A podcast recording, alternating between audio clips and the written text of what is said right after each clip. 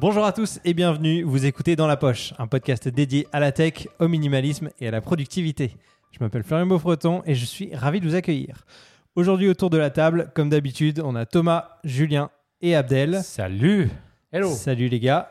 Et aujourd'hui, on va parler d'appareils photo, d'objectifs, enfin, de quoi vous équiper euh, pour, pour les vacances. Parce que là, on arrive en début d'été et euh, on va essayer de vous conseiller du mieux possible. Euh, en sachant qu'on a autour de la table quand même deux vendeurs en magasin à Gosselin à Montréal, magasin photo, vidéo.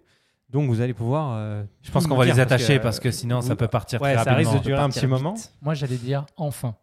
Depuis que tu m'as invité sur le podcast, j'attendais cet épisode. C'est vrai enfin. Mais oui, qu'on parle photo. Ah ouais, c'est vrai que vous êtes quand même passionnés de photos, vidéos Ouais. tous les deux. Bon, Abdel aussi en même temps. Même si t'en fais un petit peu moins peut-être. Moins, ouais, j'en Ouais, fais beaucoup mais bon, moins depuis t'aimes, quelques... t'aimes quand même beaucoup ça. Des drones maintenant, je fais des drones. On a déjà parlé des drones, donc là on va parler appareil photo quand même. Euh, les gars, quand quelqu'un veut s'acheter un appareil photo en magasin, qu'est-ce que vous allez lui demander en premier? Alors, moi, je lui demande déjà s'il a, une, euh, s'il a déjà une expérience avec un appareil photo. Qu'est-ce qu'il a actuellement? Et s'il a, ou s'il a déjà eu quelque chose? Ok.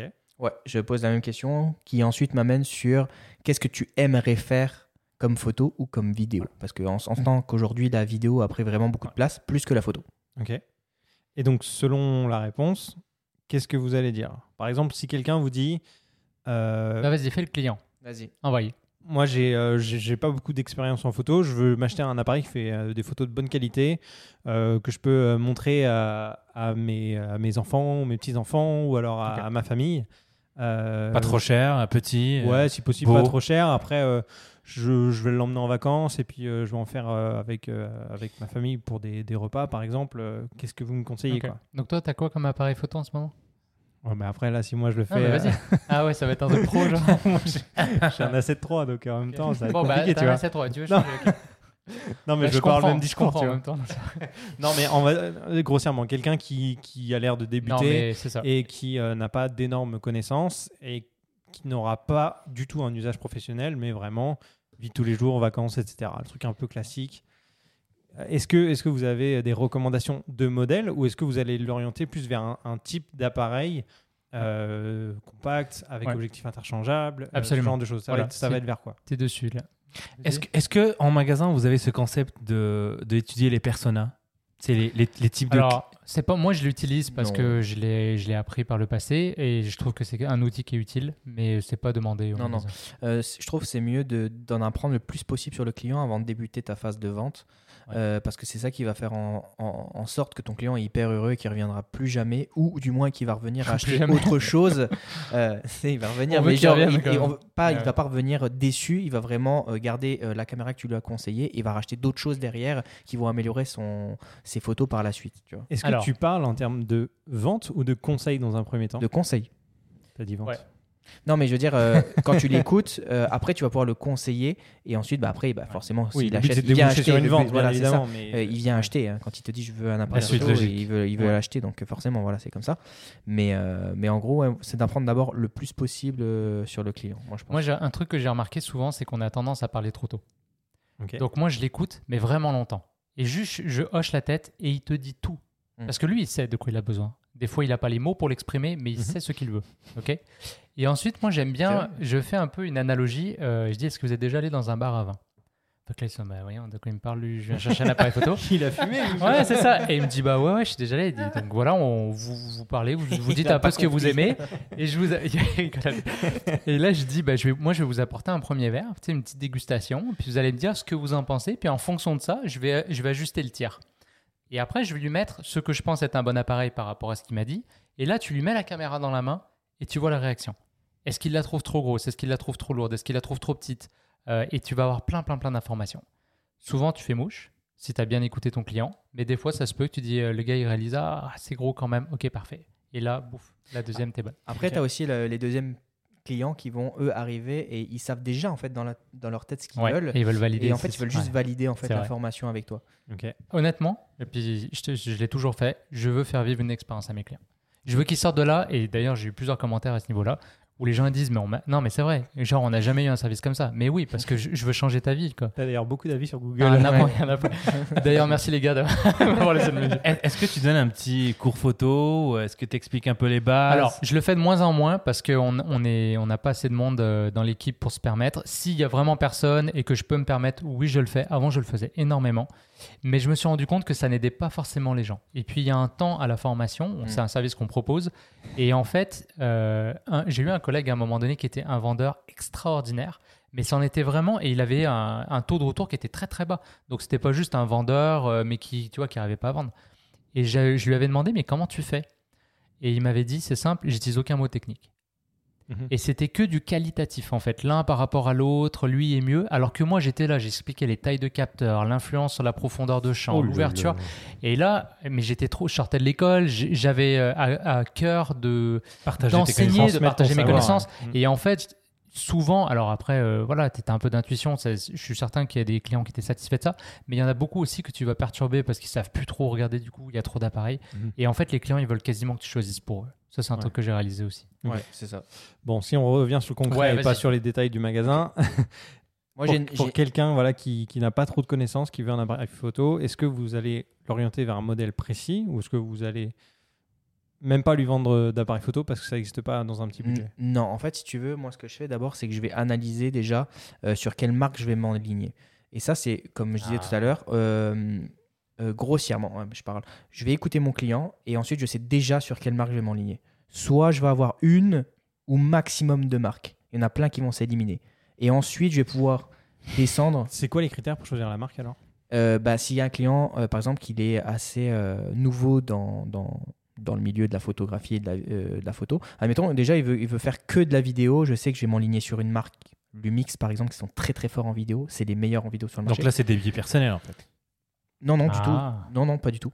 Pas du tout. Euh, on le sait que Lumix, ils sont vraiment les meilleurs en vidéo. S'il y a quelqu'un qui va me dire, écoute, moi j'ai besoin de faire, euh, j'ai besoin d'avoir un autofocus qui est vraiment très très bon, le plus performant Mm. du marché, je sais que je vais partir chez Sony parce que Sony, on sait très bien qu'ils ont le meilleur autofocus du marché. Et euh, C'est après, la il y a- première fois que je t'entends dire du bien de Sony. et ensuite, si tu veux, quand il y a des personnes qui vont dire j'ai besoin de quelque chose de très facile dans les menus, très euh, genre si je le passe à ma fille qui va comprendre, etc. bah, tu sais que tu peux aller chez Canon. Tu vois, Canon, c'est Mm. quand même assez facile d'utilisation. Et ils ont euh, aussi un petit menu qui est un petit peu plus euh, Encore enfantin. aujourd'hui, encore Euh, aujourd'hui avec ouais, les nouveaux. le, petit, me- le petit menu, tu peux l'avoir pour les enfants. C'est très simple l'utilisation. C'est des gros logos avec un fond blanc. C'est très simple et tout. Donc, franchement, tu l'orientes vers Canon.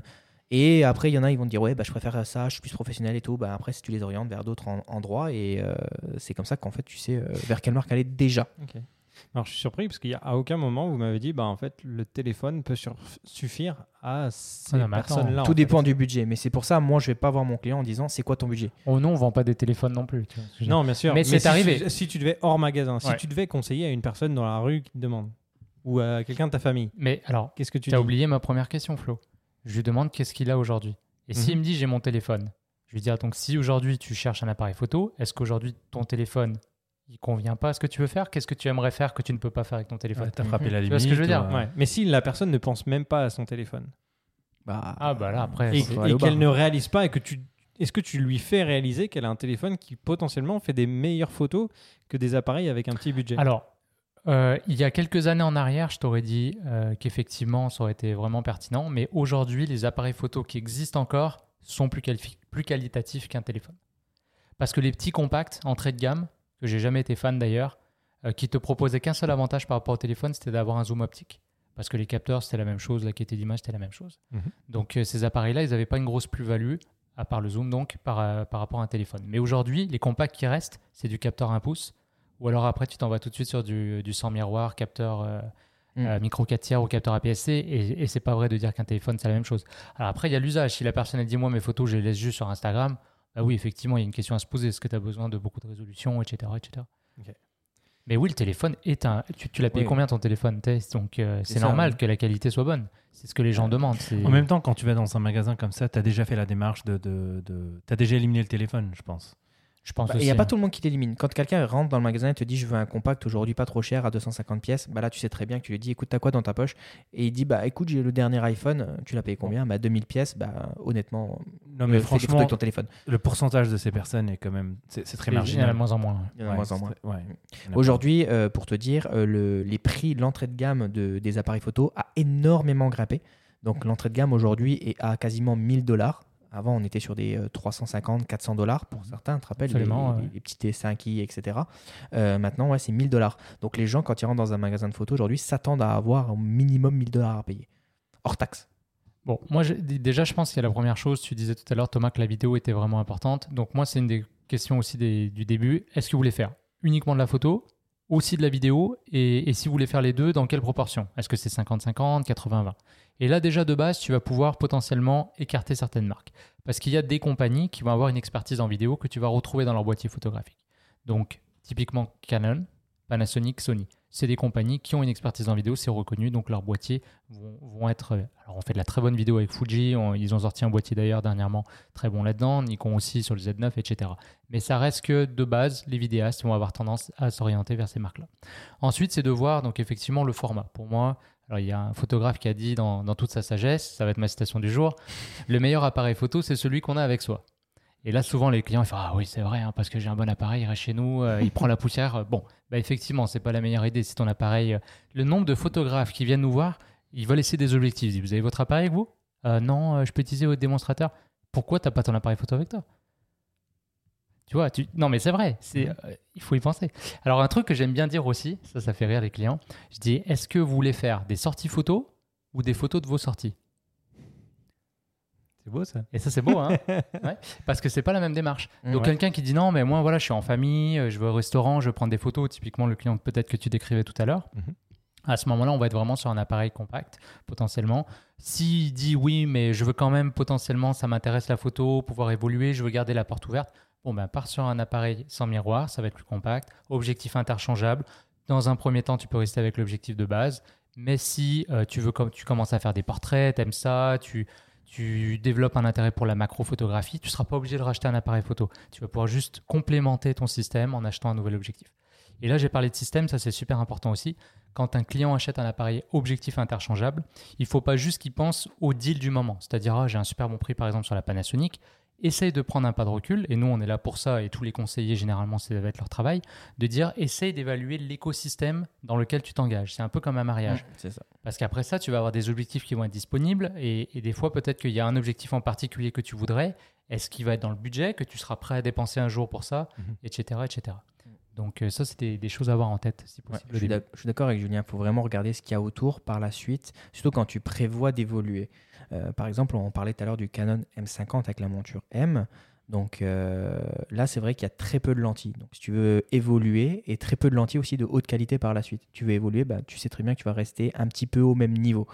Donc déjà, tu sais déjà que tu vas monter un petit peu en gamme.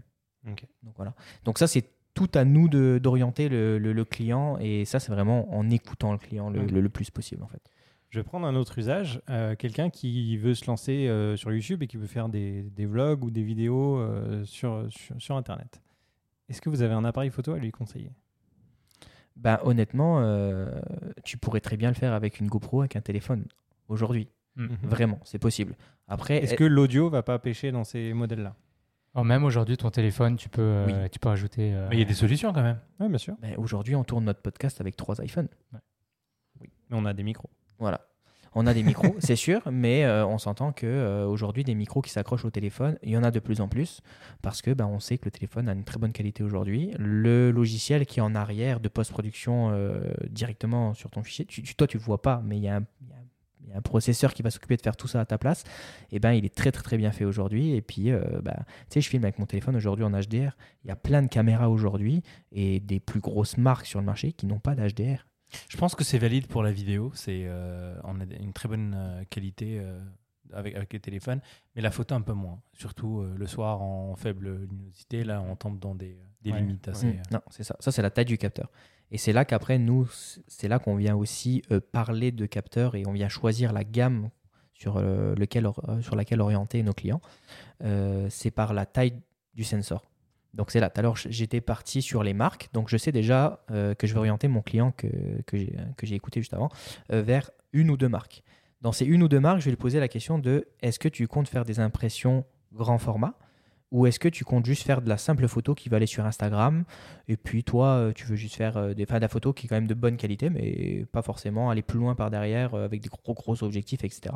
Là, le client va tout de suite m'orienter s'il veut un APS-C, donc un capteur qui est un tout petit peu plus petit qu'un full frame. Donc là, euh, euh, je Un sais très bien. format. Les- pour les anciennes personnes qui disent ça, c'était un 35 mm pour faire un 35. ouais, voilà. Et ben, hum, je sais déjà vers quoi je vais m'orienter. Et là, ça m'a réduit énormément le champ de mes caméras. Ok. Voilà. Et ensuite, bah, là, Donc, tu procèdes généralement. vraiment par élimination selon ce que te dit Ouais. le client. Je en pense que full frame, on rentre déjà dans, dans une catégorie assez. euh, Haut de gamme. Semi-pro, pro. Non, je parle de, des personnes. Euh, On rentre dans des- une catégorie de, de personnes qui savent ce qu'ils veulent quand même un peu faire. C'est ça. C'est pas quelqu'un qui rentre puis il veut un appareil photo Ça puis peut arriver, mais c'est pas encore. euh, Généralement, tu vas rester dans cette marque-là pendant un bon moment.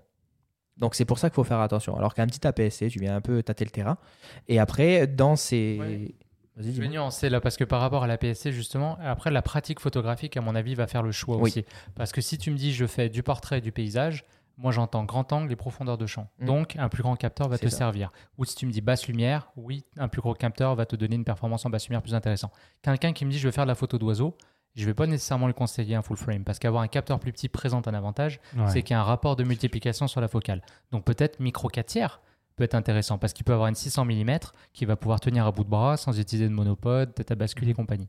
Donc ça, ça va être intéressant. Et quand tu regardes Fujifilm qui ont fait justement ce choix, ils ont dit nous on veut quelque chose de significativement plus compact que ce qu'on avait euh, dans les DSLR plein format, typiquement les fameuses 5D de chez Canon qui étaient assez grosses quand même.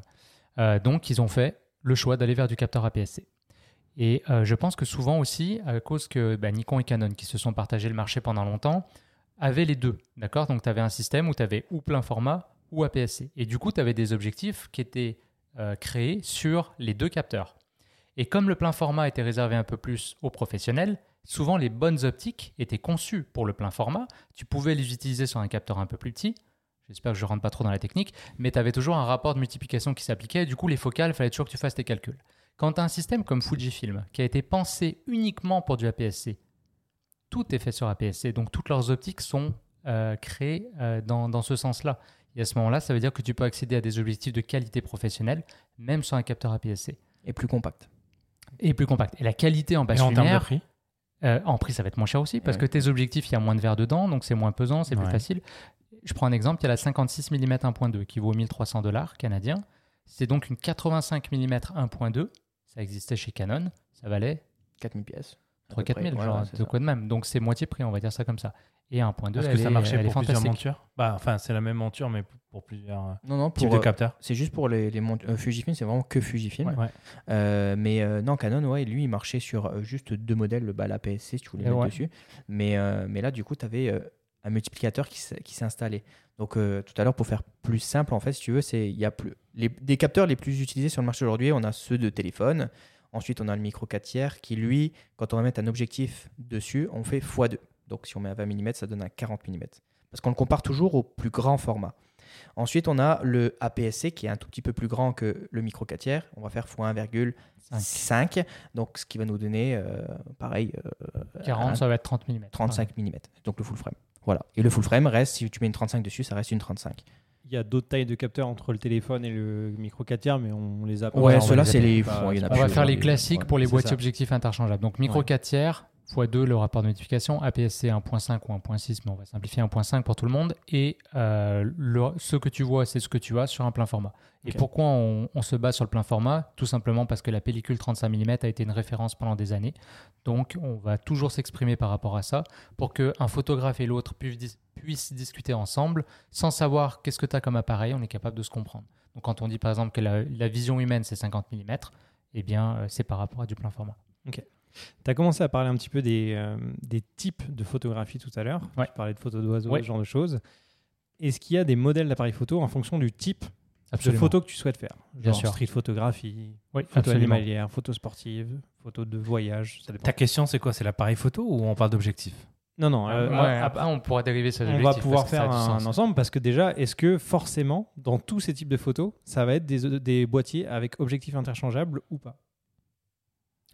Pas nécessairement, parce que tu avais quelques bridges euh, haut de gamme pour la photographie animalière qui pouvaient être intéressants. Alors un bridge, c'est donc, euh, Donc, l'objectif est intégré dedans. Ça Ouais, c'est comme un gros compact, euh, un compact à allure de, ré- de réflexe ou plutôt de, de Ça sans existe miroir. encore? Ça existe oui. encore, mais les hauts de gamme, donc c'est les Sony RX10. euh, Alors là, on est rendu, je sais plus quelle génération. Donc là, tu avais des zooms euh, quand même conséquents, capteur 1 pouce. Donc si tu es dans des bonnes conditions de lumière, c'était pas déconnant. L'autofocus était performant, donc tu pouvais faire de la belle photo euh, d'oiseaux avec ça, par exemple. Est-ce qu'aujourd'hui vous éliminez ce genre d'appareil photo quand Oui. il y en a de moins en moins, ouais. Puis ils sont durs à avoir en plus. C'est vraiment très spécifique. Le client qui va vouloir te prendre ça, il te dit j'ai besoin de ça parce que je veux Ouais. faire une photo des cratères de la Lune. Voilà. Ou tu as le, P, euh, le P1000. Le c'est ça P1000 de chez Nikon ou le R, euh, comme tu as dit, le, le R10, RX10. euh, RX10 Mark IV. Mais non, après, en fait, tu as déjà les marques. Tout à l'heure, tu parlais de persona. Alors, moi, dans ma tête, j'ai un petit peu personnifié les marques. Donc, je vais prendre un exemple. Par exemple, je vais en prendre deux exemples, mais vous allez, vous allez vite comprendre. Sony, pour moi, c'est un geek. Tu vois ce que je veux dire J'imagine le gars qui a les lunettes, là, qui les remonte sur son nez, et puis euh, qui, est, qui est ultra tech, il aime ça, et les specs. euh, voilà, ça, je sais que Sony, c'est un petit peu ce genre de personne-là. Fuji, ça va être le hipster du plateau, tu vois. C'est le mec euh, qui porte. euh, moi, je suis un peu hipster, j'avoue, là. Il met sa, sa tuque, puis il remonte un peu son pantalon. Puis lui, ce qu'il cherche, c'est de l'expérience, tu comprends? Mhm. C'est- C'est le processus photographique qui l'intéresse. C'est un gars qui a fait un peu de film. Bah, lui, il va, il va avoir du plaisir chez Fujifilm. Donc, déjà, la marque, elle va avoir dans son ADN un certain genre photographique. Mais après, au sein d'une même marque, tu vas avoir des boîtiers qui vont être plus pensés pour donc, de la vidéo, peut-être, euh, ou de la photo à cadence élevée, donc pour du rafale, de la photographie sportive, des choses comme ça. Ou alors des boîtiers qui vont être plus pour euh, plus classique, paysage, portrait, qui sont des photographies moins demandantes. C'est vrai que je vois rarement aujourd'hui un client. euh, Enfin, je vais jamais euh, recommander à un client de prendre un, un gros Canon pour aller faire de la street photo. Je vais lui recommander un Fujifilm, un Leica. Pour quelle euh, raison? Parce que tu as intégré que euh, Fujifilm notamment, ce serait des boîtiers adaptés pour la street photo par leur design, la compacité, ou est-ce que Oui. c'est euh, juste euh, l'image que tu t'es fait de de la marque qui qui est pas faite du tout pour ce genre de photo Non, parce que tout le marketing qui tourne autour de la marque, déjà, il est prévu pour ça. Et puis aussi parce que bah, les boîtiers sont prévus compacts pour ça, ils sont prévus pour euh, la street photo. Quand ils sortent un boîtier, ben, des fois, ils ont des objectifs, des fois, qui sont fixes que tu peux pas enlever. Donc, euh, comme la X100V, par exemple, de chez Fujifilm, qui est prévu pour la street. Et la lentille la plus utilisée dessus, c'est fait pour euh, faire des photos de street.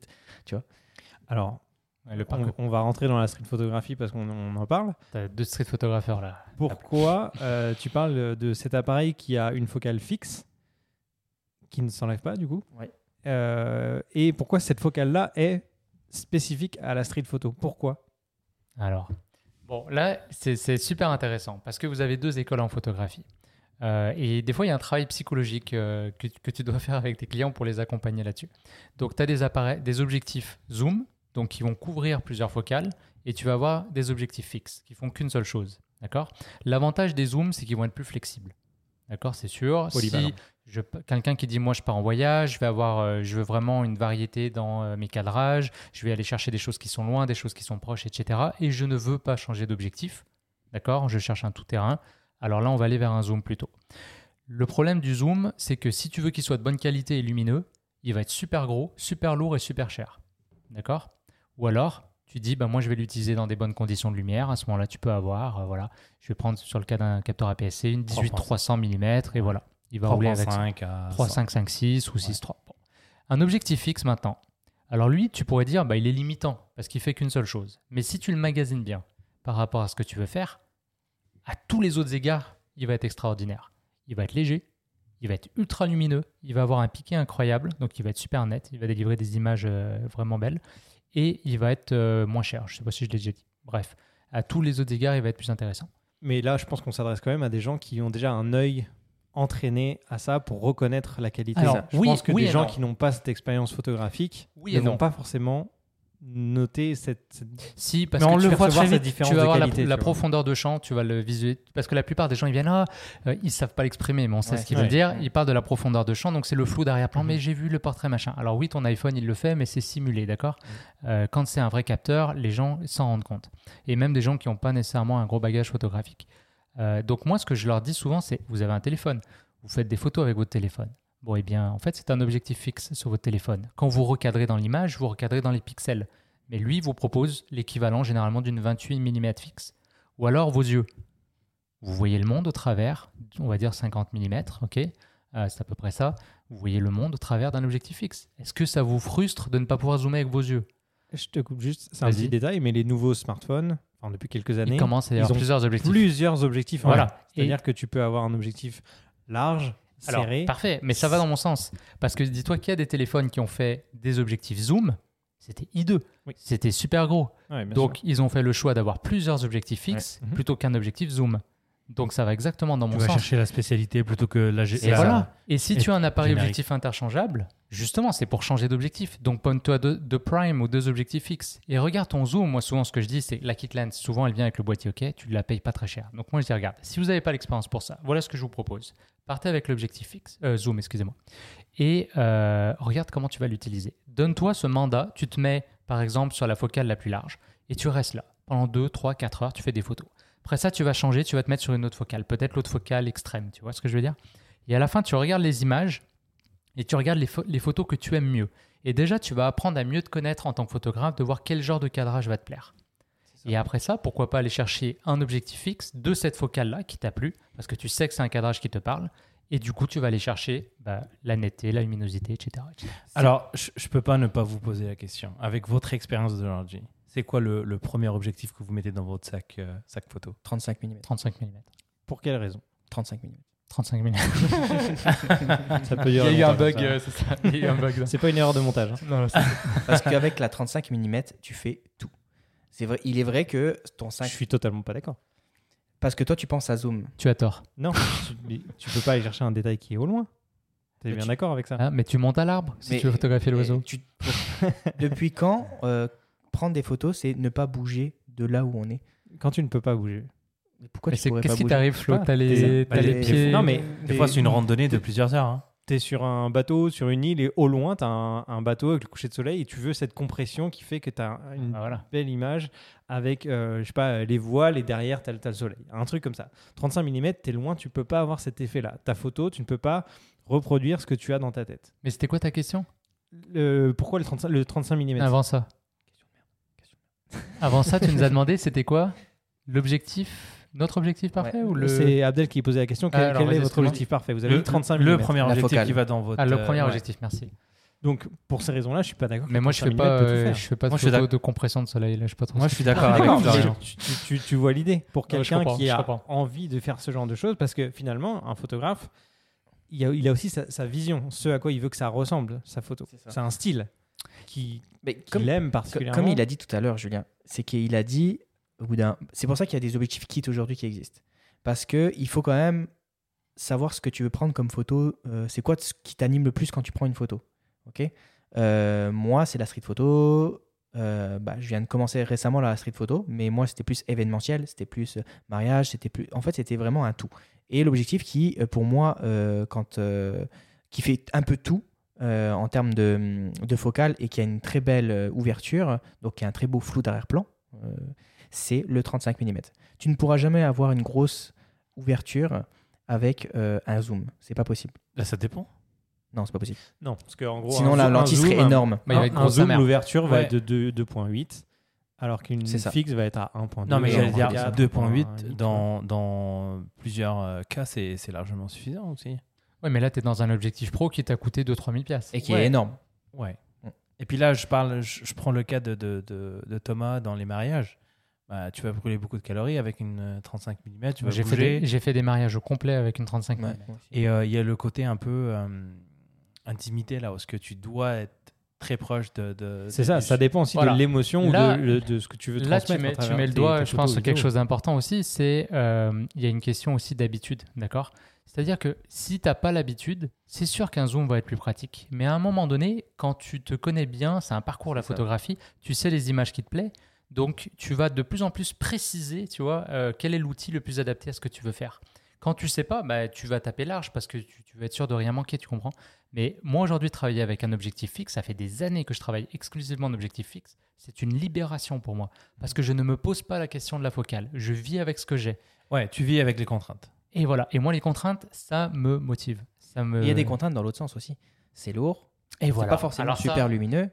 Tu vois Donc au final, il y a des contraintes partout. Et ça, c'est vrai, parce que souvent, j'ai des clients qui disent Ah, mais je veux quelque chose de plus petit. Ok, t'as pris un super petit boîtier, mais là, tu me demandes le zoom le plus gros. Ça débalance, c'est dégueulasse. Tu comprends? À la limite, garde un gros boîtier et mets une prime dessus, et ça va être plus compact comme système. Mais là, il faut que tu fasses un deuil. Tu fais le deuil de ne pas avoir tous les choix du monde. En fait, vous faites un choix dans l'usage et pas forcément un choix dans l'objectif. C'est ça. L'objectif, c'est juste une suite logique en fait d'avoir fait le choix. Donc de- c'est un peu une philosophie en fait. Absolument. À vouloir un, un- une Minimalisme. fixe. Minimalisme. Ouais, si tu veux. T'as un podcast sur le minimalisme? 35 mm. Je connais pas de podcast sur minimalisme. J'en ai un bon à te recommander. Mais je reviens à ma question. Pourquoi 35 mm pour la street photo? Qu'est-ce qui fait que c'est cette parfait. focale-là pour la street photo Alors, donc en street photographie, en fait, tu vas avoir trois objectifs qui sont utilisés, trois focales qui sont utilisées euh, principalement. On l'appelle la Sainte Trinité. Donc, tu as la 50 mm qui a été imposée euh, par certains photographes à l'époque, donc qui ont été les pionniers euh, de ce style photographique-là, de ce mouvement-là. Donc, c'est euh, 50 mm, c'est la focale en fait des yeux, c'est la façon dont tu vois le monde. Donc, euh, c'est ça fait sens en fait que c'était le- l'objectif le plus utilisé. Ensuite, on a eu la 35 mm qui s'est un petit peu plus démocratisée qui a euh, l'avantage en fait de, voir un petit peu plus large. Donc à ce moment-là, tu vas pouvoir contextualiser ton sujet. Euh, donc je trouve que la 50 mm, elle va être euh, un petit peu plus orientée portrait et tu vas avoir des cadrages que je dis un peu plus intimistes. Versus la 35, elle va avoir un- une couleur un peu plus documentaire, reportage, où en fait ton sujet, tu veux le contextualiser, le mettre dans un environnement et l'environnement est aussi important que le sujet lui-même. Et après, tu as la 28 mm, ça c'est pour les plus hardis, parce que du coup, quand on travaille avec un grand angle, il faut que tu rentres dedans, tu comprends? Il faut vraiment que tu te rapproches de ton sujet. Donc, tu as des photographes, il y a Bruce Gildon qui est un des plus connus, qui avait lancé euh, à l'époque un mouvement à New York qu'on appelait euh, donc la close-up photographie. Et, euh, et lui, il est connu pour, pour avoir une photographie qui est très frontale. Donc, il va photographier les gens directement dans leur face avec un flash. C'est ultra agressif comme façon de travailler. Mais voilà, c'est un autre style. Donc 28 est quasiment sur du paysage, mais on peut introduire l'humain. On n'a pas une déformation de ouf. Donc euh, Ouais, c'est ce que j'allais dire. Est-ce que à partir de 28 mm, tu considères que c'est un grand angle quand même? Bah même à partir de 35, pour moi, c'est du grand angle déjà. Ah ouais Dès qu'on est plus là, ouais, ouais, dès qu'on est plus large que 50, je considère que c'est du grand angle. Ok. Et, euh, et donc, toi, ce que tu préfères, c'est vraiment la 35 mm Moi, c'est la 35 parce tu que, peux me c'est- contextualiser? si je dois partir avec un seul objectif, c'est la 35 parce que je peux tout faire avec. Je peux faire du portrait, je peux faire du paysage, je peux faire de la rue, je fais tout ce qui est important pour moi. Si je peux partir avec deux objectifs, j'aurai une 50 et une 28 mm. Parce qu'elles vont avoir, euh, elles vont mieux se complémenter. Tu- tout à l'heure, tu parlais d'une photographie qui est peut-être plus demandante. D'accord? Si on fait de la photo de sport ou de la photo d'oiseau, regarde, une 300 mm ou une 600 mm, ça fait pas la même chose. Et on parle d'un sujet qui est tellement loin de toi que tu peux pas couvrir la différence. Bah, tu peux, mais c'est c'est pas la même chose, tu comprends? Versus une 50 ou une 35, elles vont avoir des couleurs un peu différentes, mais euh, tu peux compenser la différence en avançant un petit peu ou en reculant un peu. Donc dès qu'on est pour moi sur une focale qui est proche de la vision humaine, eh, tu peux quand même, tu comprends, t'ajuster par toi-même. Versus une photographie euh, plus exigeante où tu vas travailler avec des sujets plus loin, mais là peut-être qu'effectivement tu vas devoir euh, investir dans des objectifs plus gros et avoir plus de choix d'objectifs. Et euh, est-ce qu'il y a des combos parfaits? Alors, pour la street photo, j'ai bien Ouais. compris, ça va être, je pense, du Fuji avec un objectif 35 mm, c'est le truc de base.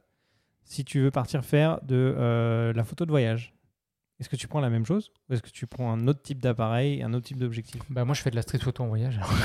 c'est ça. c'est ça. Ouais, alors moi, pendant plusieurs années, euh, quand j'étais chez, euh, chez Nikon, j'avais deux objectifs. C'était le 1840 pour le côté un peu plus euh, multi-usage et j'avais une 50 mm, 1.8 ou 1.4. je me rappelle Mais est-ce qu'en voyage, tu as besoin d'un 50 mm Oui. Je non, mais c'est un beau combo, je trouve. Personnellement, je n'utilisais pas beaucoup. Ah mais, ouais, hein. mais oui, c'était euh, des, des fois, tu es content d'avoir la 50 mm. Mais est-ce que dans ton 18-140, tu te mettais à 50 mm C'est sûr, t'étais tout le temps 50 T'étais 000. tout le temps Mais à 3.5 au lieu d'être à en, 1.8. en- fait, les lentilles de kit, c'est un peu pour ça qu'ils sont créés aussi. Euh, les lentilles, tu sais, souvent, tu as un appareil photo des fois qui va venir avec, avec un objectif. ok? Et cet objectif qu'ils te mettent dans, dans, dans ce carton, il va te coûter 100 dollars, 150 dollars en plus. ok? Euh, bah, tu le vois pas dans le prix, mais c'est à peu près ce que ça coûte. ok? Euh, Il n'y a pas de boîte, c'est vraiment une boîte blanche, ils te la mettent à l'intérieur, donc c'est vraiment low cost. Au niveau de l'ouverture, donc la profond- enfin, tout ce qui va être le flou d'arrière-plan, pour, pour ceux qui ne connaissent pas trop, euh, bah, ça va pas être terrible. Et au niveau de la quantité du coup de lumière qui rentre dans l'appareil photo, tu n'en as pas toujours besoin. ce sera pas terrible. Mais pourquoi ça a été créé ça? C'est justement pour trouver ta focale. Parce que généralement, ces lentilles-là, vu qu'elles n'ont pas une bonne ouverture, elles peuvent te proposer, proposer une plus grande plage. Donc, comme tu as dit, un 1840, un 1800, ou je sais pas, n'importe quoi. Mais une très grande plage. Et dans cette plage-là, toi, tu vas passer une année, deux années à faire des photos avec cet objectif-là. Et au bout d'un moment, tu vas prendre tes photos, tu vas dire, OK, là, je suis tout le temps à 35 mm, ou je suis tout le temps à 85 mm. Et ben, tu sais que la prochaine fois que tu vas venir en magasin, tu vas prendre une 85 mm 1.4 prime et tu prendras rien d'autre. Je suis d'accord, mais faut pas oublier le côté. euh, j'ai pas envie d'avoir plusieurs objectifs dans mon sac à dos quand je voyage. Donc le, la 1840, avec ses limitations, remplit ce- cet objectif. Donc des fois, tu es proche de l'objet, de l'objectif, de, ouais, de l'objet. Des fois, tu es plus loin. Donc la 1840 en voyage, moi je la trouve euh, et tu prends pas de photos le soir, donc l'ouverture est largement suffisante pour ce que tu as. Et, euh, et puis voilà, c'est juste que. Et donc voilà, c'est ce que tu dis, c'est vraiment important. Donc tu l'as dit tout à l'heure, je pense que c'est vraiment l'usage qui va faire le choix. Mm. Et c'est pour ça que tout existe, parce qu'il faut tout pour faire un monde. Quelqu'un qui dit, moi, je vais tout le temps dans des bonnes conditions de lumière, je veux pouvoir zoomer et cadrer large avec le même objectif, voilà, le choix, il est fait. Par contre, quelqu'un qui dit, moi, je veux la flexibilité de faire de la photo, j'adore la basse lumière, mais en même temps, ça me tente pas d'avoir mon trépied, je veux pouvoir tout faire avec mon objectif. Bon, bah là, fais un compromis sur le zoom, mais tu ne feras pas de compromis sur la luminosité, tu feras pas de compromis sur la qualité. Et c'est pour ça que je prenais la 50 parce que si je voulais faire justement des photos, des photos bokeh et tout ça, bah, tu as la 50 qui elle est 1.4, 1.8 et puis ça te permet un peu de, de faire euh, ça. ce genre de photos. L'avantage du 50 mm sur, euh, en tout cas, certaines marques, c'est que cet objectif-là, il n'est pas forcément très cher. C'est le moins cher. Ça, c'est le moins cher. Donc, c'est intéressant pour débuter avec un objectif Absolument. fixe et s'essayer avec euh, Mhm. voilà, une, une focale et une ouverture euh, intéressante. Bah, quand, tu, quand tu connais, tu pas besoin de, de commencer par. Tu pas besoin de tester, tu pas besoin d'avoir des objectifs. Moi, par exemple, quand je suis passé chez Sony, j'ai pas pris le 1835 parce que j'avais besoin d'essayer. Euh, je savais que c'était l'objectif que je pouvais emmener partout, donc je l'ai pris exprès. Il venait pas en kit, il était beaucoup plus cher euh, et euh, c'était pas forcément un, choix par défaut. Et puis, vu que je fais beaucoup moins de photos aujourd'hui, j'ai pas encore pris. euh, J'hésite encore entre la 35 et la 50 pour compléter justement le kit que j'ai. Donc, Tu peux prendre une 40. Ça existe. non, mais c'est vrai en plus. C'est rare quand même. bah, Ah, c'est- drôle parce que je fais moins de photos extérieures, donc je suis plus maintenant sur une 16 mm 1.4 pour de la vidéo en fait, plutôt que d'aller sur euh, de la photo euh, entre 35 et 50. Ok, c'était c'était assez technique. Moi, j'aimerais bien retourner à ton histoire de personnaliser les, les marques. Ouais. Tu nous as fait Fuji et Sony de mémoire. Ouais. Les autres, à quoi ils ressemblent? Bah, je vais pas tous te les faire, mais. Ouais, mais euh, en même temps, c'est intéressant parce que les gens qui écoutent le podcast et qui cherchent un appareil photo, on va dire, moi, je suis. peut-être euh, qu'ils peuvent s'identifier et, Bah, moi, et se dire Ah, ok, moi je suis peut-être plus dans ce Après, type de profil-là Hmm. et je vais peut-être aller regarder des appareils de cette marque parce que ça peut me correspondre. ok. Bah après, il y, il a des marques, c'est vraiment de plus. Est-ce que Canon c'est le scientifique euh, qui regarde les couleurs pour s'assurer que Canon, c'est le, c'est le mec sympa, tu vois. C'est le mec sympa que tu veux inviter en soirée. Euh, c'est le- lesquels, hein. C'est le mec qui a bon goût. C'est le mec qui a bon goût, puis qui est, euh, qui est assez. euh, Neutre. Enfin, normal. je Ouais, ouais. c'est- Canon, c'est connu. Canon, c'est connu pour, euh, pour les couleurs aussi, on, on peut le dire quand même. Donc, euh, quelqu'un qui dit, moi, c'est vraiment important, euh, les couleurs, j'aime ça, tu sais. La fidélité des couleurs par La rapport à la réalité, c'est c'est ça. qui fait du portrait, voilà, le- parce que pour les teintes de peau, ils sont connus, donc euh, voilà, ça peut être intéressant. Euh, Pentax, ça existe, bah, ça existe toujours, mais c'est alors voilà. Mais moi, Pentax, bon, j'en vendais à l'époque et en passant, Pentax était toujours meilleur que la compétition prix équivalent. Le problème, c'est qu'il n'y avait pas énormément de choix d'objectifs. Mais Pentax, pour moi, c'était Indiana Jones. C'est les gars, ils veulent la caméra tropicalisée, je vais dans la jungle, je la drop par terre, je casse une roche, euh, voilà, c'est ce genre de de, de photographe là. Et c'est vrai ou pas, franchement à date Olympus Olympus c'était un peu pareil, mais aujourd'hui c'est chiant. Depuis qu'ils ont été rachetés, j'ai comme perdu un peu ma foi, euh, ma foi dans cette marque-là. Mais euh, non, mais oui, c'était euh, le photographe qui va, qui va faire de la photo, beaucoup d'animaliers, beaucoup de wildlife. Il aime être dehors, il veut pas que son équipement soit encombrant. Ça va être ce genre-là. Si tu vas chez Nikon, par exemple. Nikon, ah, Nikon, ça c'est le gars, tu sais qu'il est Nikon. Tu sais qu'il est Ouais, Nikon. Quand, il rentre, quand il rentre dans le magasin, là, tu le sais. Déjà, il a le, le chapeau de pêcheur. Il a le Ah sac. ouais. Ah oui, oui. Et Non, il a le sac, il a les jumelles. Puis en fait, non, mais c'est la- dis, dis la vérité, vrai, Thomas. Il va te dire qu'il veut du Nikon. De toute Ouais, manière, ça, il te laissera pas lui vendre autre chose. Et donc, quelqu'un qui, euh, qui est débutant en photo, tu vas jamais lui conseiller du Nikon dans ce cas-là? Comment tu démarres avec du Nikon si tu n'as pas de, de passif de photographe? Après, Personne? Moi, c'était mon premier appareil Nikon, je photo. trouve pas que c'est les plus intéressants aujourd'hui. Pourtant, moment, ça a été ma première caméra. J'étais un Nikoniste, j'adorais. Moi, j'étais fan de, euh, je sais pas, t'as Steve McCurry par exemple qui shootait en Nikon, puis moi j'étais fan de lui. Donc souvent, ça va être un truc aussi. Tu vas regarder un photographe qui t'inspire, et là, tu veux toujours deviner sa caméra. D'ailleurs, moi, c'est une déformation professionnelle. Quand je vois un appareil photo dans la rue ou dans un film, il faut que je sache c'est quoi. Ouais, moi aussi. Puis si je le spot pas, je fais pause, je rembobine, je fais putain, C'est quoi là Mm. C'est quel Leica ça? C'est quel Je veux tout savoir. Et si on va sur du Leica, par exemple? Ah bah écoute, moi j'adore Leica. J'adore Leica. J'ai une relation amour-haine avec Leica. Alors, c'est quoi le, le personnage euh, qui, in- qui incarne Leica, selon toi? Le puriste. Le puriste euh, qui a refusé, qui a refusé d'évoluer euh, avec la nouvelle technologie parce que c'est pas ce qui l'intéresse. Le gars il recherche une expérience. Un peu comme Fuji, alors. Un peu comme Fuji. Ça ressemble. Il y a, il y a, euh, il y a des racines communes. Mais Fuji, euh, ça, je vais, je vais pouvoir teaser un prochain épisode, mais c'est une compagnie qui est peut-être plus orientée vers ce que ses clients veulent. Leica, moins, j'ai l'impression. Est-ce que c'est une sorte d'Apple pour la photo? Genre. Ouais. dans, dans l'approche? Oui, parce qu'il y a un côté. euh, Et le côté populaire qui. le Il n'y a pas le côté design, populaire, justement. le design, le minimalisme, Le haut de gamme. Euh, il y a un côté, bien sûr, haut de gamme, il y a un côté quasiment euh, un statut social en fait. Quand tu possèdes une Leica en euh, au cinéma, en fait, il y a quelques acteurs qui ont commencé à avoir des Leica, c'est devenu un objet de convoitise. Et eux, ils ont vraiment surfé sur ce côté-là, le, le produit de luxe, vraiment. La rareté même? La rareté, il y a des éditions limitées, euh, énormément d'éditions limitées, donc euh, ça, c'est sûr qu'ils jouent énormément là-dessus. Et tout le monde veut s'associer. Mais à la, eux. la qualité, euh, Mais que la quali- qualité voilà. elle est quand même exceptionnelle, c'est construit à la main, euh, voilà, c'est il y a un numéro et tout dessus. Enfin, je veux dire, c'est clean quoi. Tu es dans le fichier client, euh, c'est vraiment, c'est un peu comme quand tu vas acheter une voiture. Tu as des voitures, euh, des, des, des Peugeot et tu as des Lamborghini, tu vois. Non, des- Je pense pas que c'est une Lamborghini, je pense plutôt que c'est euh, une voiture de collection, on va dire. Ouais, voilà, une voiture, ouais, une voiture de question. Ça, ça fait exactement la même chose. Ça t'emmène d'un point A à un point B avec quatre roues. tu as la musique dans les deux, mais t'as pas la même expérience aussi quand tu vas acheter l'un et l'autre. Et ben c'est pareil avec Leica. C'est limite pas consumer en fait. Non, c'est ça.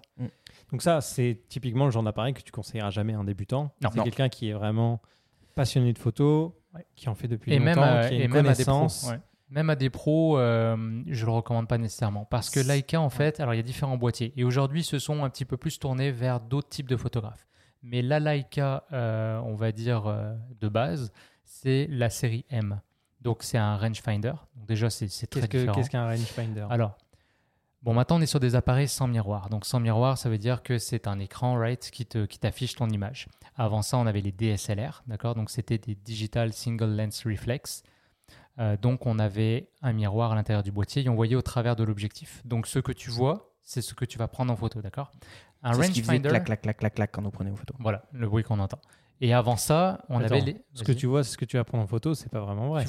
Si. Alors, je parle pas C'est pas d'exposition. comme l'écran. Je parle du cadrage. Oui, du cadrage. Je parle du mais, cadrage. mais pas l'exposition et tout ça. Mais, mais si on refait encore un pas en arrière, on avait les TLR, donc Twin Lens Reflex. Donc avant ça, on avait deux objectifs. Il y en avait un pour cadrer et un qui prenait la photo où le film était juste derrière. Donc tu avais un décalage entre ce que tu voyais et ce que tu prenais en photo. Donc on corrigeait, euh, on prenait l'habitude de corriger.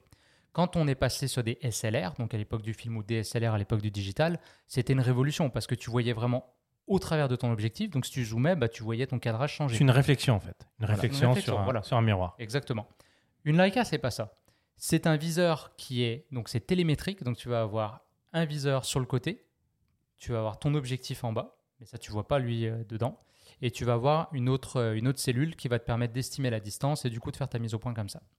Donc, ce qui est intéressant, alors là c'est dur à expliquer dans un podcast, mais quand tu regardes dedans, tu as ton viseur et tu vas avoir euh, un rectangle, ce qu'on appelle les frame lines, qui vont te montrer ta photo approximativement ce que ça va être. Mais donc tu vois aussi ce qui se passe autour de ton cadrage. Et ça, ça paraît niaiseux comme ça, mais ça fait une différence. Parce que quand tu regardes dans un objectif euh, via, ton viseur, on va avoir ce qu'on appelle l'effet tunnel. Ça veut dire que toute ton attention, elle est sur ce que tu es en train de faire et tu vois pas ce qui se passe autour de ton image. Et quand tu fais ta mise au point, la profondeur de champ va se répercuter dans le viseur. C'est-à-dire que si je fais la mise au point sur Thomas qui est à côté de moi, l'arrière-plan va devenir flou. Donc dans le viseur, je vais perdre mon attention sur l'arrière-plan. Versus un rangefinder, en fait, c'est comme euh, voir au travers d'une lunette. La profondeur de champ n'est pas simulée. Donc je vais garder à tout instant mon arrière-plan, je vais le voir aussi net que mon premier plan. Par contre, je sais que par exemple, je suis à f2, il va être flou. Ça, tu, tu développes cette habitude-là. Mais à tout moment, tu vois euh, exactement ton cadrage et ce qui- ce qu'il y a derrière. Donc ça, ouais, ça demande quand même une connaissance. Ça demande une connaissance. De Mais vois- réglages photo, Voilà. tu maîtrises avant d'utiliser un Mais tu vois ce qui rentre, tu vois ce qui sort. Et du coup, et les- je vous donne une petite anecdote comme ça. Le- ma première Leica, c'était une Leica à film. Et j'avais oublié d'enlever mon capuchon sur mon objectif. Et bah, tu le vois pas dans ton Ah. viseur. Donc, Ah j'ai ouais. shooté la moitié de mon film noir. Un SLR, tu, le- tu le sais tout de suite. Tu regardes dedans, c'est tout noir, tu enlèves ton capuchon. Ouais. Donc, c'est des petites différences comme ça. Mais euh, mais il y a un plaisir. Il y a un plaisir. Et après, les Leica donc M, même aujourd'hui, sont manuels complètement. T'as pas d'autofocus. Et ils sont même allés encore plus loin dans leur délire. Ils ont fait des boîtiers qui font que du noir et blanc, ou même des boîtiers qui n'ont pas d'écran. Donc c'est des caméras digitales avec des cartes SD, mais elles n'ont pas d'écran. Donc tu vois vraiment que tu es sur une niche, vraiment au Mhm. niveau des- de l'équipement, et c'est pas tout le monde qui est prêt à, à travailler avec ça.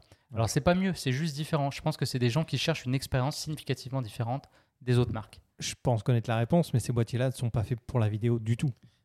Alors, pas les M, euh, mais Les ils L, ont oui. des boîtiers maintenant, euh, donc c'est les SL, euh, qui sont des boîtiers maintenant euh, très performants vidéo. Et il faut savoir qu'il y a trois marques qui se sont associées.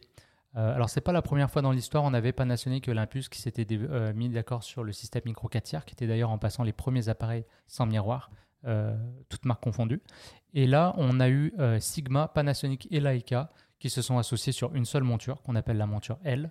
Euh, donc c'est intéressant parce que tes objectifs, tu peux les partager sur les trois marques. Et là, officiellement, Leica et Panasonic, euh, Hier, depuis hier, ont, euh, donc c'est quoi? L au carré? L au carré. L au carré, ils vont euh, travailler ensemble sur euh, la recherche, sur les capteurs, sur les optiques, pour développer vraiment conjointement euh, des, nouveaux, des nouveaux produits. Ok. À voir. Il y a beaucoup de téléphones aujourd'hui qui se sont associés à Leica justement pour, euh, Je pour la crois partie. que Il y a euh, Huawei. la marque Huawei, exact. Mais attention, c'est pas du vrai Leica dedans. Il y a- Non, c'est une ça, collaboration. C'est alors une après, petite collaboration et du coup, ça, ça joue beaucoup sur C'est marketing. très euh, marketing. Ouais. Mais vous aurez jamais les couleurs de Leica. Je pense qu'il nous reste une euh, marque qu'on n'a pas encore personnifiée, c'est Panasonic. Comment tu les vois? Euh, bah, Panasonic, c'est le, c'est le petit gars discret. C'est le petit gars. di- Ouais, euh, tu me regardes. euh, Non, mais c'est vrai. C'est surprenant. Panas- Panasonic, déjà, il y a peu de gens qui les connaissent. Ou s'ils les connaissent, ils disent Moi, j'ai eu un Lumix. Parce que Lumix, c'est le, c'est le, c'est Mm. comme Canon, c'est euh, PowerShot, euh, Nikon, c'était euh, iOS. euh, euh, whatever. Non, là mais Lumix, je pense, c'est une division qui a été rachetée par justement Panasonic. Ils, font, ils faisaient du traitement. Oui, oui, oui, oui. En fait, c'est le, que- c'est le nom qui donne. C'est devenu une catégorie de produits en fait. Exactement, parce qu'après, tu as des compagnies aussi qui vont pas être juste dans la photographie, comme Mhm. euh, Nikon font d'autres choses, Olympus font d'autres choses, etc. Euh, mais ils sont, moi je trouve, ultra bons dans ce qu'ils proposent. Les menus, c'est pas forcément les plus intuitifs, mais, euh, ils font aucun budget sur la publicité. Et en fait, c'est ce qu'on on en discutait avec le représentant. On les compare des fois à Sony, mais en fait, ça n'a rien à voir. En termes de taille d'entreprise, en termes de, chiffre d'affaires, c'est presque injuste de les comparer à un Golgot comme Sony parce que euh, ils n'ont pas du tout les, les mêmes finances. Et pourtant, ce qui sortent à chaque fois, c'est des révolutions. Tous leurs boîtiers, les GH, euh, tu me diras, Thomas, tu as travaillé avec, ça a toujours été une révolution dans, dans l'industrie. La GH3, GH4, GH5, la GH6 maintenant, ça a toujours été. euh, En, en vidéo, ça reste les meilleurs aujourd'hui sur le marché. Ils ont quasiment tous leurs boîtiers qui ont des, des spécifications vidéo qui sont très demandées en vidéo. En micro 4 tiers. Et pourtant, pourtant full tu vois aussi, ouais. à quel point euh, le marketing fait beaucoup la job. J'ai beaucoup de clients en magasin qui venaient euh, euh, à une époque en me disant Oui, bonjour, j'ai acheté une caméra vidéo. On m'a dit que Sony c'était génial, j'ai vu ça sur YouTube. Alors que Sony, c'était clairement la marque la plus en retard euh, en vidéo sur le marché avec Nikon. Et, et pourtant, euh, le marketing, bah, c'est parce que tu voyais tout le temps sur YouTube bah, Voilà. des influenceurs qui se faisaient envoyer bah, des Sony. Donc, bah, ils testaient ça en vidéo, forcément. Et Lumix n'ont pas ces budgets-là pour, euh, pour, pour concurrencer Sony là-dedans. Donc, c'est vrai que tu n'as pas ce- cette même chose. Donc, c'est à nous, après, d'orienter correctement les clients qui cherchent. Un peu plus connaisseur. Leur seul point faible, vraiment, c'est l'autofocus qui reste un petit peu en arrière. Donc, quelqu'un qui dit Moi, je vais travailler avec des, objectifs manuels ou en vidéo, j'ai l'habitude de faire moi-même mon focus, c'est parfait. Ou j'ai pas besoin d'un focus incroyable parce que je fais du portrait ou du paysage. Ça peut fonctionner. Et à ce moment-là, tu vas pouvoir profiter du système. Et donc euh, le débat aussi c'est autofocus ou euh, manuel? Ouais. Et c'est une Alors, philosophie aussi, ouais. j'imagine? Vous, vous êtes plutôt plein manuel. de choses à dire. Je pense qu'en street photo, à mon avis, c'est manuel. Voilà. Alors ça, c'est super intéressant parce que moi, j'ai commencé en, euh, donc en autofocus. Voilà, j'ai commencé en digital en passant. J'ai fait du film beaucoup plus tard. Et euh, bah, quand tu découvres la profondeur de champ, là, c'est super intéressant. Fait que moi, j'avais une Fuji à l'époque. J'avais acheté la 35 1.4. Je me mettais à 1.4 autofocus. Et puis voilà. Donc je faisais toutes mes photos comme ça. Et quand j'ai acheté ma première caméra film, bah, j'avais plus d'autofocus. Donc là, euh, va faire ta mise au point à 1.4 à la volée, ça fonctionne pas. Donc tu vas te mettre à travailler avec des profondeurs de champ qui vont être un peu plus grandes. Et euh, à ce moment-là, ma façon de faire de la photo a complètement changé. Et je me suis mis à beaucoup plus anticiper ce que j'allais faire. Et un truc que j'ai remarqué aussi, c'est qu'avant, c'était toujours la faute de l'appareil. Mon système d'autofocus n'est pas assez performant, ma caméra est pas assez performante et je prenais jamais ma responsabilité en tant que photographe. C'est correct de rater des photos aussi, tu vois.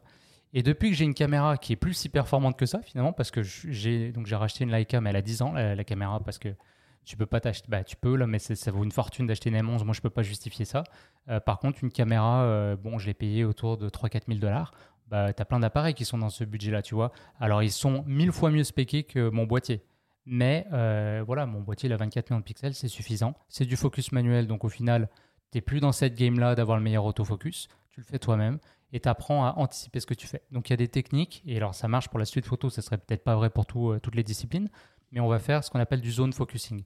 Donc tu vas estimer la distance entre ton sujet et toi, et c'est une autre façon de travailler. C'est vraiment une autre façon. Donc tu vas, euh, en fait, mon, mon focus, je le fais chez nous. Puis quand je sors dehors, bah, je suis prêt à shooter. Fait que ma caméra devient un vulgaire point and shoot. Je cadre, j'appuie sur le déclencheur, tout est au focus. C'est une autre façon de travailler. Et trouve-moi un autofocus plus rapide que ça, ça n'existe pas. Moi, moi euh, tu vois, par exemple, euh, j'ai pas fait énormément d'argentique dans ma vie. C'est seulement depuis que je suis à Montréal que j'ai vraiment euh, lancé un peu, euh, que j'ai commencé vraiment à faire de l'argentique. Et donc, j'ai pas cette expérience aussi élevée que Julien en, en manuel. Alors que toute ma vie, j'ai enregistré des vidéos en manuel. La vidéo, aucun problème, je sais exactement faire le focus en manuel très vite, etc. Parce que je faisais tout le temps du manuel. C'est pour ça que j'étais aussi chez Lumix. Ça me dérangeait pas de pas avoir un autofocus qui était énormément bon. Et euh, finalement, euh, en photo, euh, j'arrive pas à, faire 100% manuel. Je sais pas pourquoi. J'arrive pas. Il me faut un bon autofocus, tu vois. Parce que c'est du one shot, donc tu dois vraiment faire le focus à un moment précis, alors que la vidéo, tu peux l'ajuster, tu peux jouer un peu avec ton point en, avec la vidéo en fait. C'est ça. Et, le truc c'est que moi, c'est vrai que j'ai beaucoup discuté avec mes collègues et les photographes me disent oh la vidéo c'est trop dur et tout, alors que moi je trouve que la vidéo c'est beaucoup plus simple que la photo. Mais quel type de vidéo? T'étais sur un, sur un endroit n'importe quel ou, euh, non non non non, je suis en bougeant et tout justement. Je, trouve que je suis plus artistique euh, dans mes vidéos quand euh, je bouge en même temps, mon focus et qu'en même temps je recule etc. Donc j'arrive à mieux faire les choses. C'est pour ça que je vais être 100% en manuel, même si je prends le meilleur autofocus du marché, il fera jamais ce que tu veux faire réellement dans ta vidéo, tu vois. Donc c'est pour ça que je me mets toujours en manuel. Et puis en photo, c'est différent parce que tu viens chercher un seul cliché et il va falloir que tu expliques toute ton histoire ou ton mmh, émotion à travers un seul cliché. VS, moi dans ma vidéo, je vais avoir 30 images par seconde, voire plus. Et euh, c'est pas grave si je suis flou euh, à la 1,5e seconde, tu vois. C'est pas grave, ça se verra pas ou ça va faire même joli. VS, la photo, t'as loupé ton focus, ça peut faire bien dépendamment de ce que tu, ce que tu fais, mais, euh, mais en vrai, euh, elle va être ratée ta photo. Tu vois? Donc c'est pour ça que je trouve ça plus dur la, la photo aujourd'hui. Mais en vidéo, aller chercher le bon focus manuellement, pour toi, ça fait partie de la démarche artistique ou Ouais. T'as un plaisir à faire ça? Ouais. C'est pas beaucoup de travail, c'est pas quelque chose qui peut te, te déconcentrer de. Non, mm. Après, il y a un côté, euh, il y a une vraie satisfaction aussi quand tu as fait ta photo de A à Z j'imagine, je ne suis pas musicien, on pourrait réinviter Pierre pour nous parler de ça, mais il y a un côté, euh, peut-être si tu me mets des sons préenregistrés que je mets sur une timeline, puis ça fait une musique, oui, j'ai créé la musique d'une certaine façon, mais je ne suis pas à l'origine vraiment de tous les sons. Bah pour moi, une photo, c'est un peu pareil. Quand tu l'as fait de A à Z, il y a une satisfaction. Et le côté justement aussi de, même en numérique, d'avoir cette discipline que moi j'ai importé du film, c'est-à-dire de ne pas regarder la photo tout de suite sur mon écran, de la laisser vivre dans mon imaginaire ça, c'est tripant en fait. Et tu peux redécouvrir. Alors moi, je laisse mes photos vieillir, un peu comme euh, je vais reprendre le truc du vin là, mais vous allez dire, tu picoles. mais euh, une bouteille de vin, tu vois, des fois c'est intéressant. Tu la mets à la cave et tu la ressors dans quelques années pour une occasion. Ben moi, je fais un peu ça avec mes cartes SD, tu vois. Donc je vais laisser les photos, je comme ah ouais là, euh, et je veux complètement oublier ce qu'il y a dessus. Et un jour, un an plus tard, j'aurais, mais vraiment là, à moins que j'ai un client qui, mais si c'est mes photos perso. bah justement, j'allais te poser la question. Est-ce que la même approche marche pour le, le côté pro? Eh bien, moi, j'essaye. Alors, pour un mariage, je l'ai fait une partie du mariage en manuel parce que je voulais voir si j'étais game. Et en fait, c'était intéressant parce que justement, euh, c'est une autre anecdote que je peux donner, c'était la fin de la, soirée. Donc j'avais les photos. Le taf était fait, je prenais plus de risques par rapport à mon client et j'étais second photographe sur ce mariage-là de toute manière. Donc je me suis dit, ok, là c'était le moment où c'est sombre, tu as la mariée qui danse euh, un peu partout. Et en fait, j'avais l'impression que j'essayais tout le temps de lui courir après avec mon autofocus. Tu vois, elle bougeait et elle était en avance et moi je la, je la suivais dans ce mouvement-là pour essayer de la capter. Versus quand je me suis mis en focus manuel, ben, tu peux pas faire ça, tu comprends? Donc tu te mets à anticiper. Là, j'ai dit, mais attends, elle, elle est en train de danser quoi en fait? Ok, c'est ça qu'elle danse. C'est quoi le rythme de la danse? Et là, je l'ai vu qu'elle avait, il y a une espèce de pattern qui se dessinait Mhm. devant moi. Et j'ai, elle est la première fois elle est passée, j'ai fait ma mise au point, j'ai attendu qu'elle revienne là, je me suis placé, j'ai cadré. Et j'ai dit c'est intéressant parce qu'en autofocus, j'aurais pas eu cette réflexion là, j'aurais pas pris ce recul Mm. sur la scène. Et donc encore une fois, la contrainte des fois, elle va t'amener à te surpasser ou à être plus créatif et avoir un résultat euh, différent. C'est intéressant. Ouais. Non, mais c'est vrai que c'est bah, c'est- dans certains, certaines conditions, tu, tu réapprends la photo en même temps, en fait. C'est ça qui est, qui est cool. Exact. Et euh, si, on, si on fait un résumé là, de, de tout ce qu'on s'est dit par rapport à une personne qui vient vous voir pour acheter un appareil photo, globalement, à l'heure actuelle, quels sont les meilleurs modèles qui existent pour chaque marque, par exemple? Bah, c'est pas forcément les plus chers, ça dépend vraiment de l'utilisation voilà, du ça. client en fait. C'est ça qui est incroyable. Mais donc, enfin, vous là de, de tête, si vous devez citer un appareil de chaque marque, ça va Ok. peut-être, ça va peut-être pas être les mêmes. Ben, moi, je vais Bah, vas-y, Canon, chez Canon, qui, qui tu choisirais? Chez Canon, moi je prendrais la R6. Ok. Ah ouais? Ouais. Et, et donc, question R, 6 il y a au-dessus, plus haut de gamme, il y a le R5. Ouais. Pourquoi tu prends pas le R5 Parce que avoir plus de résolution, c'est moins polyvalent certaines fois. Ok. Donc c'est c'est une épée à double tranchant la résolution. Je suis d'accord avec lui. euh, J'ai failli dire R5, mais c'est vrai que pour moi, ce qui me dérange dans le R5, parce que moi je suis très vidéo de base, c'est qu'il y a trop de pixels pour faire de la vidéo. Voilà. Il y a de la pixelisation. Voilà, ça c'est c'est naturel, c'est comme ça. Et dans ce cas, je préfère shooter avec un R6. Et en plus, le R6 c'est plus orienté vidéo, donc il m'intéresserait plus. Ok. Je, suis- je suis du même avis. Moins cher en plus. Donc, Donc c'est- on valide moins cher, ouais, R6. Très bien. Ensuite, Ensuite. So- Sony. moi, A7 IV chez Sony. A7 c'est plus le dernier qui est sorti, ouais, qui a comblé un peu tout le retard que Sony avait en vidéo, comme je disais tout à l'heure, et qui a un capteur de qui, est vra- qui fait aussi bien en photo qu'en vidéo, 30 une fois de mégapixels. Bon, franchement, on est, on est cool. Encore, encore une fois, un mélange. euh, il fait bien en photo, il fait bien en vidéo. Voilà, c'est ça. Et on parle que de capteurs plein format. Donc Ouais, les plus là, c'est du plein format pour les deux euh, Ouais, bah, Sony, on n'a pas parlé de moyen format, Ouais, mais qui est encore plus gros. Ouais, mais on, on reste sur le plein format. Exact. Si on va chez euh, Pana. Pa- Panasonic Thomas, t'es, euh, moi, je dirais la S5, mais euh, En fait, je vais dire la. le GH6. C'est compliqué parce que GH6, c'est plus j'ai eu tous les boîtiers de chez Panasonic. euh, le boîtier avec lequel j'ai le plus bossé et j'ai le plus apprécié niveau taille et niveau, niveau tout. En fait, j'ai fait tous mes contrats pendant 3-4 ans avec. Il m'a jamais lâché, il m'a suivi partout. euh, stabilisation parfaite, etc. GH3. GH5. 5 Ouais, et bah, GH4, GH5. Pour moi, c'était la, la série des GH. Donc GH6, oui, je le micro, euh, micro Mais après, j'ai eu la S1H. S1H, c'est le plus gros boîtier vidéo qui existe sur le marché aujourd'hui. il est Un full très, frame. très gros. Ouais, il est très gros. Euh, c'est un full frame. Et t'es passé d'un micro 4 tiers à un full frame. Et là, ça change tout au niveau du low light, donc la, la basse lumière. Et je, ça reste à date le plus beau boîtier que j'ai eu, malgré que l'autofocus n'est pas C'est forcément. c'est pas le même budget, et je C'est pense. ça. Il est beaucoup plus cher. Les objectifs sont beaucoup plus lourds. C'est ça, c'est ça. Aussi. Mais là, c'est parce que moi, je cherchais vraiment une orientation cinéma vidéo et que j'avais pas nulle part ailleurs, en fait, euh, sauf dans les caméras cinéma. Si on va chez Nikon ou Nikon pour les Québécois. Z9. Z9. Z9, c'est vraiment un game changer pour moi chez Nikon. C'est un des boîtiers C'est le plus seul que récents. j'achèterais. Oui, puis Ouais. c'est le plus haut de gamme là pour le coup, mais Ok. euh, je trouve que c'est le plus, le plus intéressant dans la marque. J'aurais pris le Z6 II, Ouais. qui correspond au R6 de chez Canon parce que vidéo. Ok. Moi aussi, je regarde pour retourner chez, euh, chez mes, mes, mes anciens amours et je regarde le Z9. Tu viendras me voir au magasin? Ouais. Moi, Si on va chez Fuji, Alors, moi, ce serait la X100V. X100V.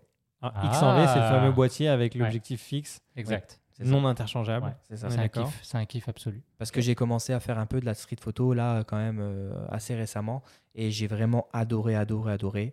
Le seul point négatif que j'ai trouvé, et là je suis parti à New York récemment, c'est euh, le fait que ben, je me suis dit, ah, dommage que j'avais pas un full frame. Pour le coup, dommage que j'avais pas un full frame. J'aurais fait, je pense, des photos que j'aurais plus appréciées parce que je suis très, très euh, axé qualité. Euh, J'aime bien zoomer beaucoup dans mon image, voir s'il n'y a pas de, de pixels, de, trucs bizarres et tout machin.